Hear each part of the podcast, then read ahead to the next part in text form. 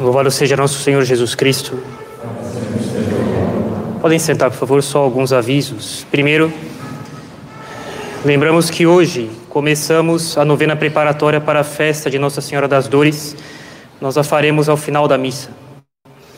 E sempre lembrando as regras para a comunhão, é necessário ser batizado, católico, sem pecado mortal na consciência, não confessado, sem mistura de outras práticas ou religiões e modestamente vestido, ombros e joelhos cobertos, tudo entre os dois, sem que as roupas sejam justas, sem decotes e que sem que haja se alguma renda, que ainda tenha algum forro visível. Né? Também pedimos para que na hora da comunhão as pessoas elas fiquem paradas, elas não se movam. Né? Isso dificulta o padre na hora de dar a comunhão, que elas abram a boca, que elas exteriorizem a língua, elas não mexam a cabeça para que não aconteça algum acidente do ficar os dedos e depois retomar isso toma um pouco de tempo. Né? Em nome do Pai, do Filho e do Espírito Santo. Amém. Ave Maria, cheia de graça, o Senhor é convosco. Bendita sois vós entre as mulheres, e bendito é o fruto do vosso ventre, Jesus. Santa Maria, Mãe de Deus, rogai por nós, pecadores, agora e na hora de nossa morte. Nossa Senhora das Dores. Rogai por nós.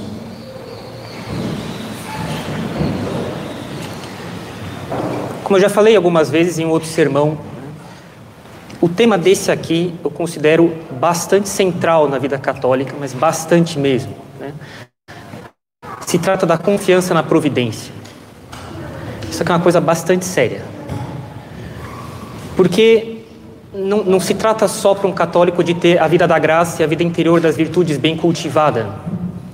Porque se, não, se, se a pessoa não se confia à providência, ela parece um viajante que um, uma boa reserva de alimento para viagem, na sua bagagem, dentro do seu carro, mas que não se protege contra acidentes e ladrões.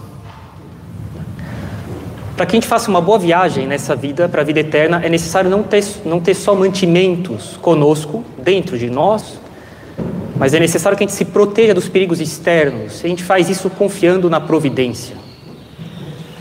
Existe uma dificuldade particular, de espécie particular na vida católica, que estagna, que bloqueia, que detém, que paralisa as pessoas. É as pessoas tenham uma preocupação humana demais. E aqui a gente vai chamar só de preocupação humana. Que elas têm uma prudência humana e falta de confiança na providência. E Nosso Senhor consagra uma parte do sermão da montanha para combater esse mal. É o evangelho de hoje. Definido como a constituição do reino de Deus. A carta magna do reino que Jesus Cristo fundar. É a constituição, a lei, o conjunto de leis com seus incisos e artigos de como os cidadãos do reino de Deus devem se comportar. E uma parte dessa carta magna é consagrada à confiança na providência. Que a cada instante, no caminho da vida, se apresenta uma questão, essa questão é capital. Se eu cumpro o meu dever de Estado, o que isso vai dar? É isso que dá medo nas pessoas. Se eu cumpro meus deveres, isso vai me dar problemas. E as pessoas ficam rasgadas. O que, que isso vai dar? Isso pode dar problemas. Que problemas são esses? A gente vai ver. E como é que a gente tem que lidar com esse medo? A gente vai ver também. Né? Essa inquietação ela cega muito frequentemente as melhores almas, as melhores vontades. E é, portanto, capital, é essencial num plano de vida católico que a gente tenha recursos para lidar com esse medo, mas ele é tão, tão comum né, que basta ver na Sagrada Escritura São Pedro, né, ele está caminhando sobre as águas, ele tem um milagre na, nos pés dele, né, e ele tem medo.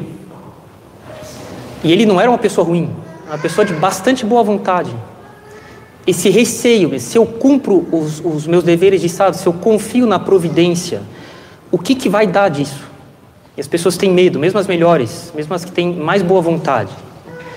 E a caridade, o amor por Deus, o amor de Deus por nós e o nosso amor por Deus toma providências em relação a isso, toma medidas para saber lidar com esse medo. Porque se tem uma coisa que é própria do amor é de tomar cuidado para não esquecer nada do que é importante e não deixar de considerar nada que tenha que ser feito. essa solicitude, essa preocupação de não esquecer nada, uma característica do amor, de se preocupar com cada coisa, que não falte nada, de revisar na nossa mente para o que eu quero de bem que aconteça, eu quero muito que isso aqui seja uh, recebido por alguém, uma pessoa que eu amo, eu quero muito que isso aqui seja garantido, porque eu amo ela, eu quero que isso aqui não falte para ela. Então, eu tomo cuidado com cada detalhe, para que aquele bem não deixe de ser possuído pela pessoa. Ora, mas é exatamente o que Jesus Cristo faz. A gente sempre deve ver tudo o que ele faz, tudo o que ele fala na Sagrada Escritura como brotando da caridade que ele tem por nós. E a caridade se resume em querer a salvação eterna, a glória de Deus e a salvação eterna para nós. Cada coisa que Jesus Cristo falou na Sagrada Escritura são precauções que ele tomou por causa do amor infinito que ele tem por nós, para que a gente tome cuidado e que nada falte para nós para que não tenha nada que deixe de ser considerado, ele nunca esqueceu de nada que faltasse para nós.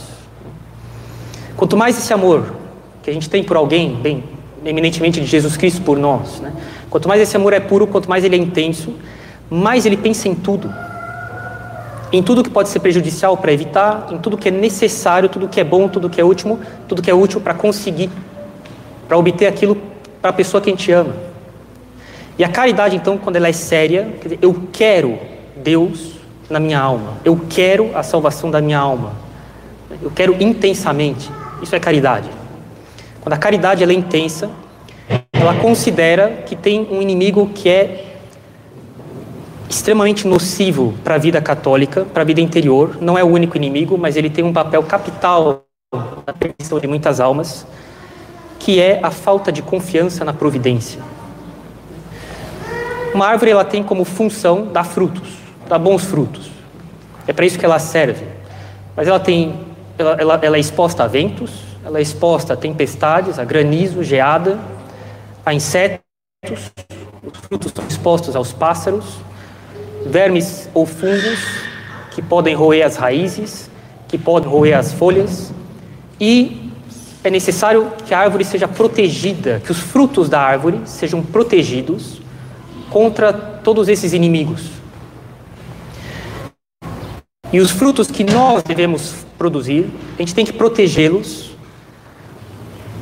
E quem se encarrega de pensar em cada coisa que deve ser garantida para que os bons frutos que a gente deve produzir não sejam não sejam perdidos, seja não sendo produzidos, seja uma vez produzidos que eles sejam perdidos, é a caridade.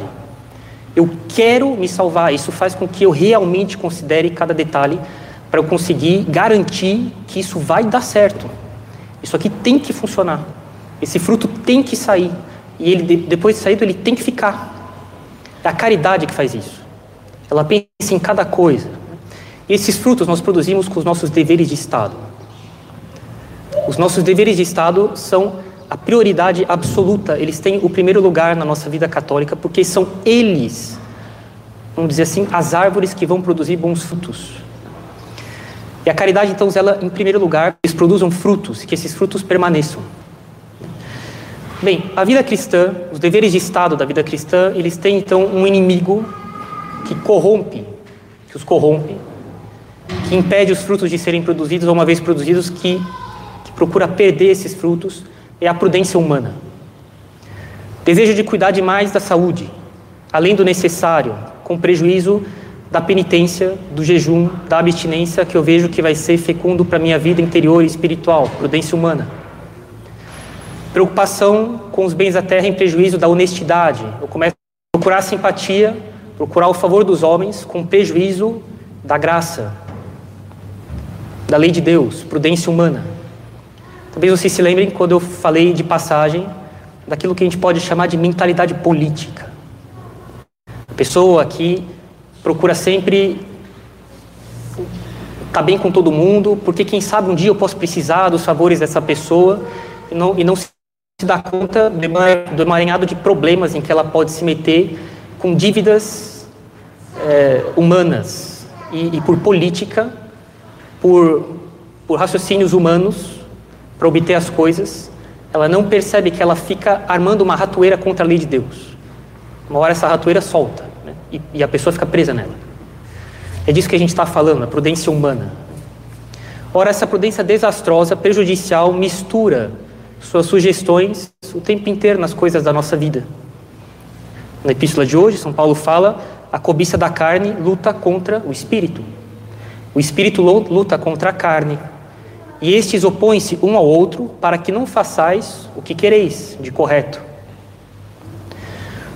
E atenção, quem conhece um pouco de biologia sabe quão complexa é a fisiologia humana várias etapas de moléculas que são produzidas que vão servir de etapa anterior para uma etapa posterior, moléculas que dão origem a outras, uma sequência às vezes de longas reações químicas, fisiológicas. E quem, quem teve a oportunidade de estudar um pouco mais sobre isso sabe que as doenças não são um problema em toda a reação química daquela cadeia de fisiologia, mas cada Cada reação química que compõe um conjunto da fisiologia pode apresentar um problema. Cada molécula pode acabar sendo mal feita e isso compromete tudo que vem depois. E, portanto, numa reação química, numa cadeia de, de, de reação fisiológica que garante a saúde de alguém, cada etapa daquele processo de, de fisiologia tem um inimigo.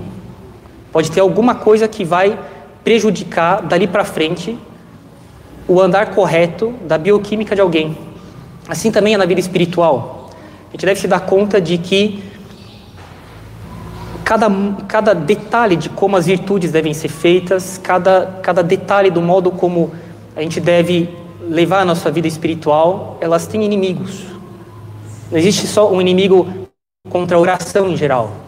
Cada etapa da oração, recolhimento, reflexão, exercício da vontade, regulação da imaginação para ter mais serenidade.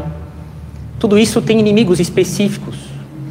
A oração é um conjunto, depende de um conjunto de coisas. E cada uma das partes da oração tem um inimigo específico. A gente deve se dedicar a conhecer cada uma dessas partes e cada um dos inimigos que ela tem. A caridade se preocupa com isso. Né? De modo que, assim também na vida espiritual, não tem uma só verdade do Evangelho que não tenha um inimigo que venha da prudência humana. Para cada coisa que o Espírito Católico fala sim, a prudência humana vai falar não. Porque são dois espíritos que são, na verdade, dois movimentos contrários, eles têm metas contrárias que disputam entre si o governo das almas. E o que há de mais desastroso e funesto nisso daí é que a prudência humana invoca razões. A prudência humana se baseia em motivos, razões aparentes, às vezes parecem bastante sagazes, portanto são muito atraentes. Isso vai construindo uma pessoa uma prudência, entre aspas, que se baseia em razões, entre aspas.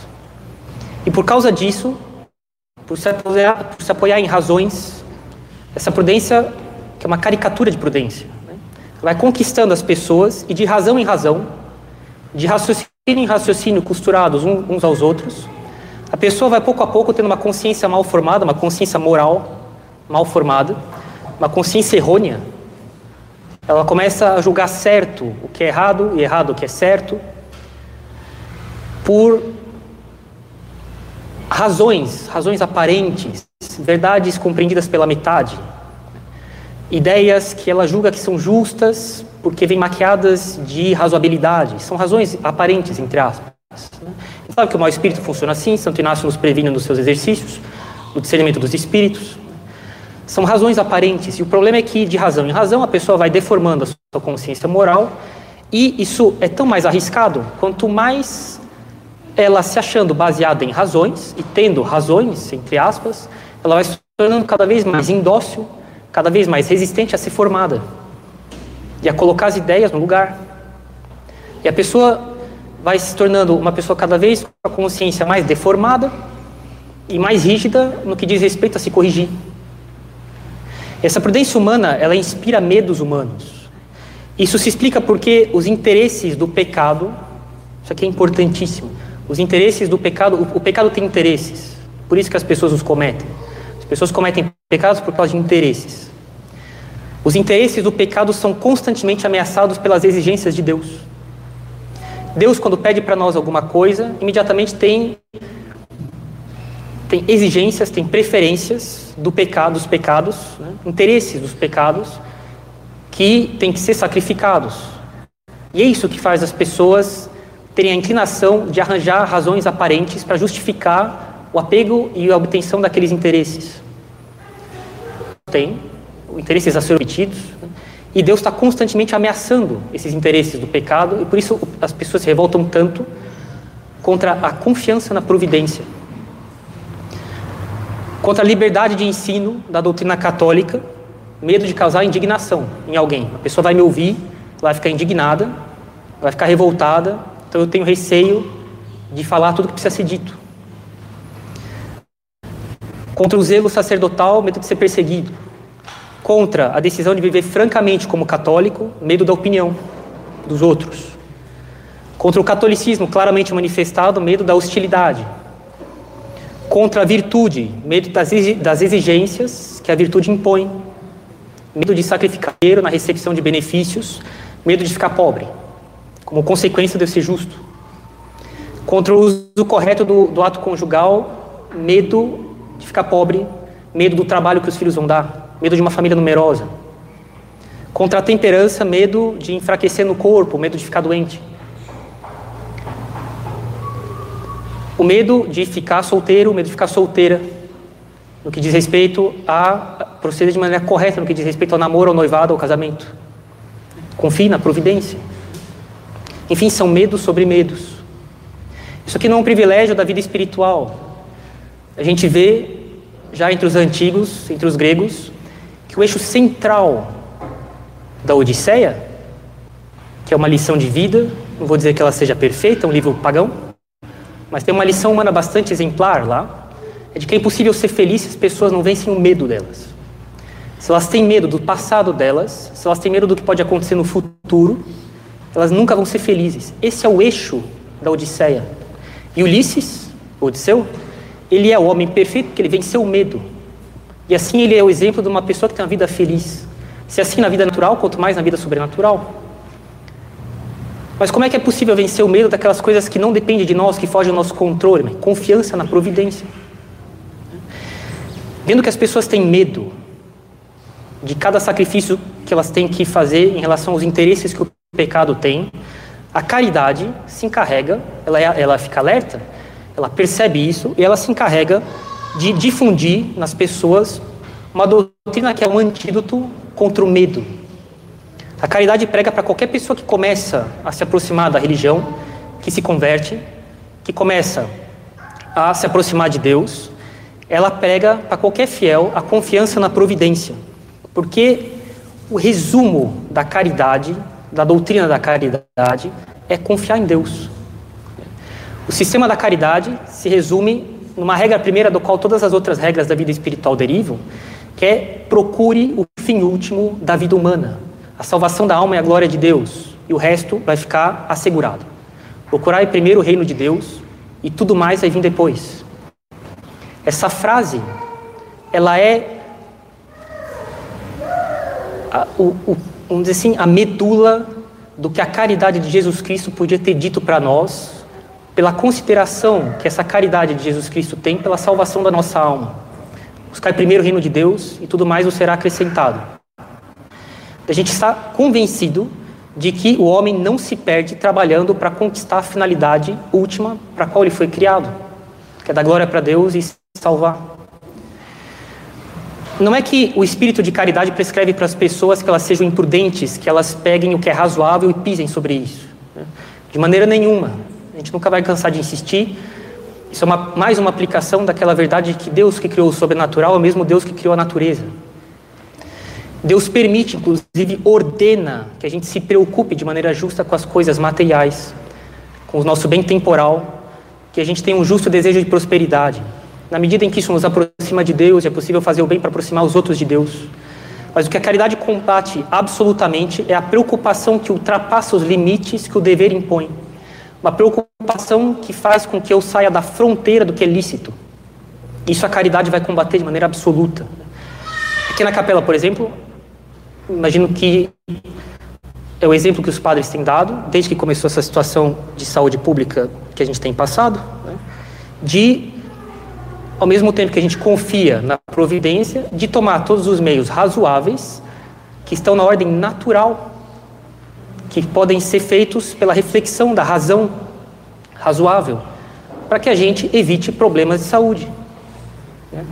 Não só nos avisos a gente tem dado essas instruções, a gente procura na prática mostrar o que, pela reta razão, é razoável na atual circunstância que a gente se encontra, fazendo com que a gente consiga equilibrar a confiança na providência e o uso de tudo aquilo que a natureza humana prescreve para que problemas sejam evitados. Agora, por que tanto zelo? Esse zelo não significa ser duro, ser bruto na hora de cuidar das pessoas, ao contrário, né? mas por que tanto zelo para combater o medo e a prudência humana? É porque uma pessoa que é atingida pelo mal, do medo, o que vai acontecer comigo se eu cumprir os meus deveres? É como um viajante que estivesse viajando a pé e tivesse um longo e grande espinho no pé. A cada passo que essa pessoa dá, dói. A cada passo que a pessoa dá, se ela tem medo de outra coisa além de Deus, a vida cristã vai ser um sofrimento. Lembre-se, a gente deve temer a Deus como um pai. Um pai bom que a gente tem medo de decepcionar por amor a Ele, por consideração a Ele. Mas se a gente teme outra coisa além de Deus na vida espiritual, cada passo que eu der vai ser um sofrimento. O que pode ser que aconteça comigo? A cada vez que a gente faz um bem, a gente não fica tranquilo, a gente fica angustiado com o que pode ser que aconteça. Né?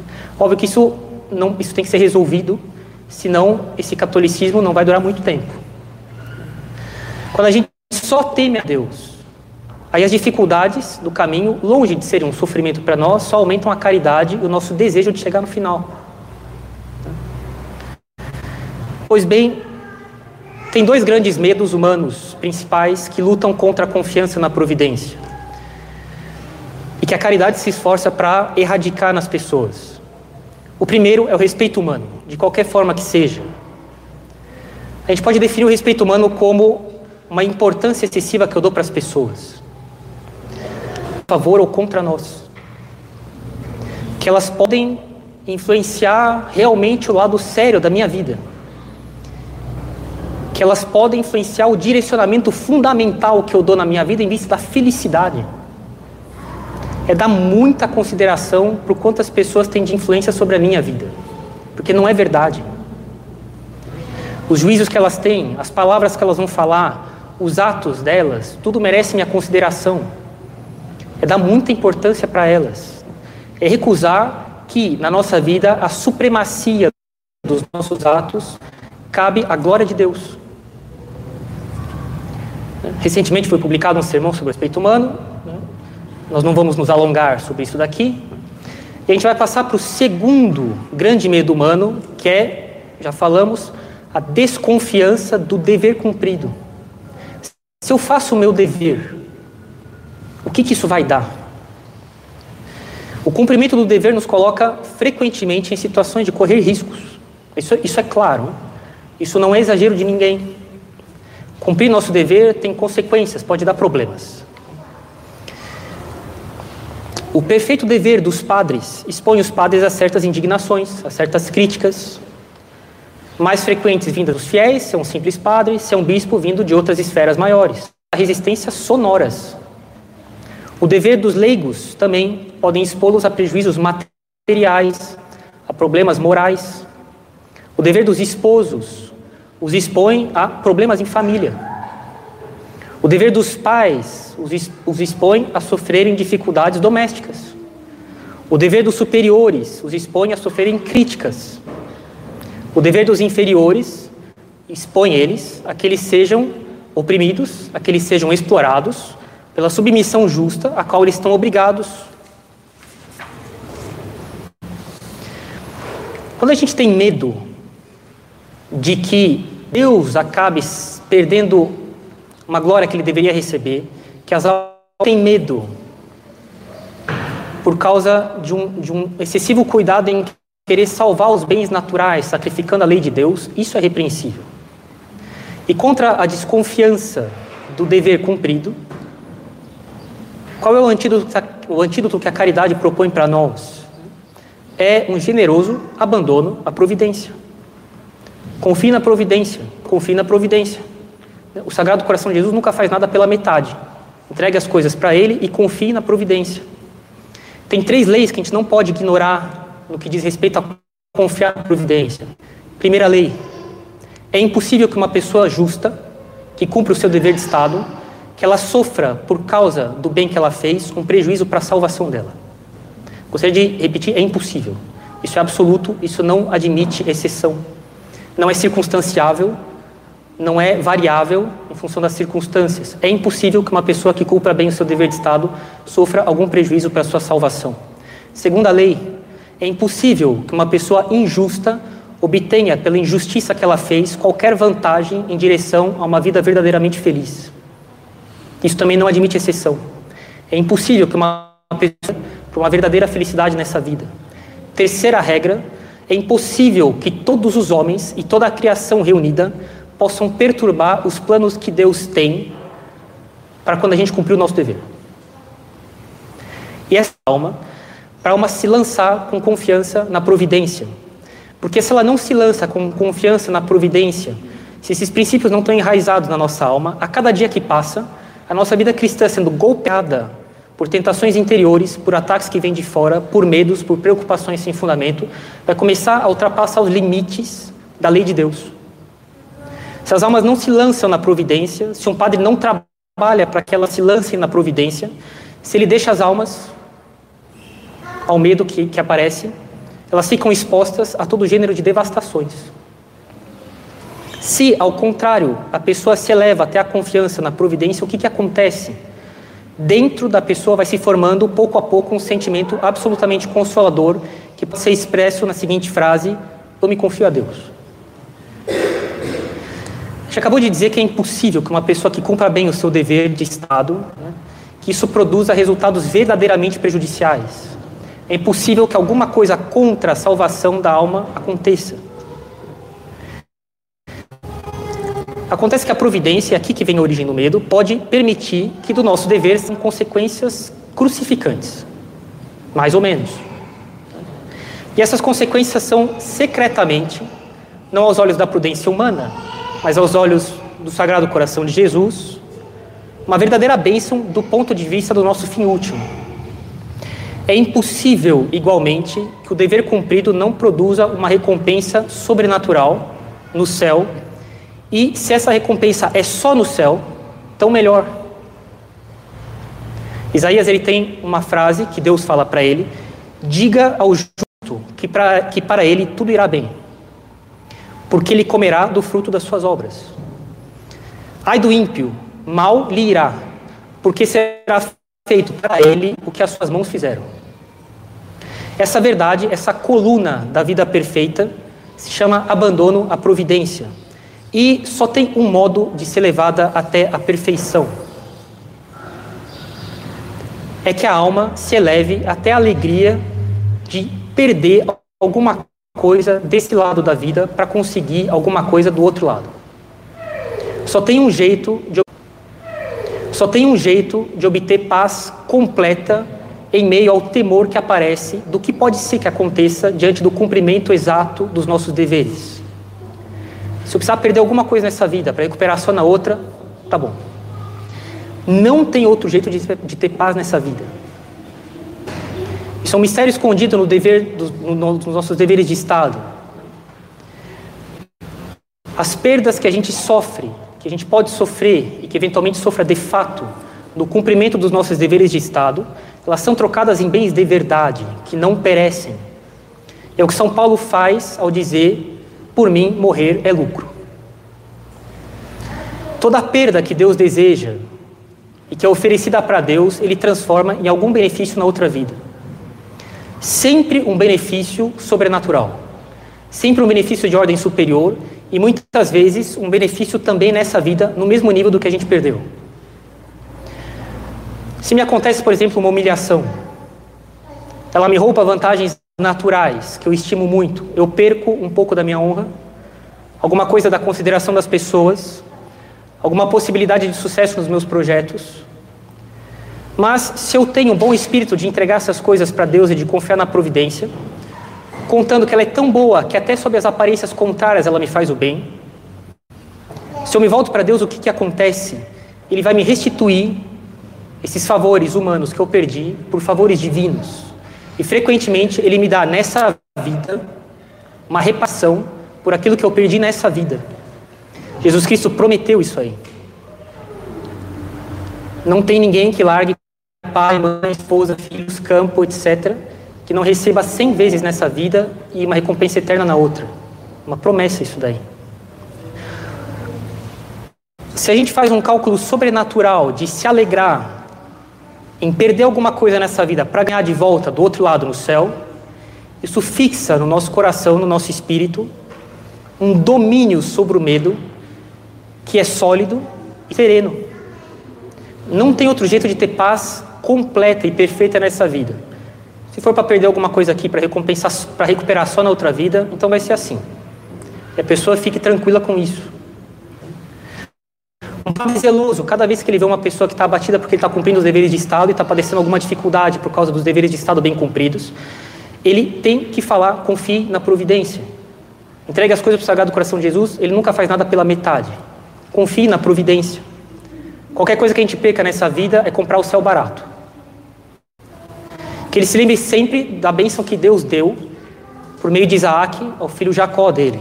Que Deus te deu o orvalho do céu e a gordura da terra. O orvalho do céu são os bens sobrenaturais. A gordura da terra são os bens naturais com os quais muitas vezes Deus recompensa, restitui os sacrifícios que ele pediu nessa vida para nós. Essa é a maior lição que o amor de Deus dá para nós. Confie na providência. Só a caridade pode ensinar isso dentro das pessoas de fato. Outros sistemas de vida pseudo, pseudo sistemas de vida espiritual, outros sistemas caricaturas de vida católica. Esse é o espírito dos filhos de Deus, de Noé. Vocês imaginem ele sendo visto como alguém que delirava ao construir um barco gigante. A honra que ele perdeu diante dos outros e a recompensa que Deus deu para ele depois. Abraão, com o sacrifício do filho dele.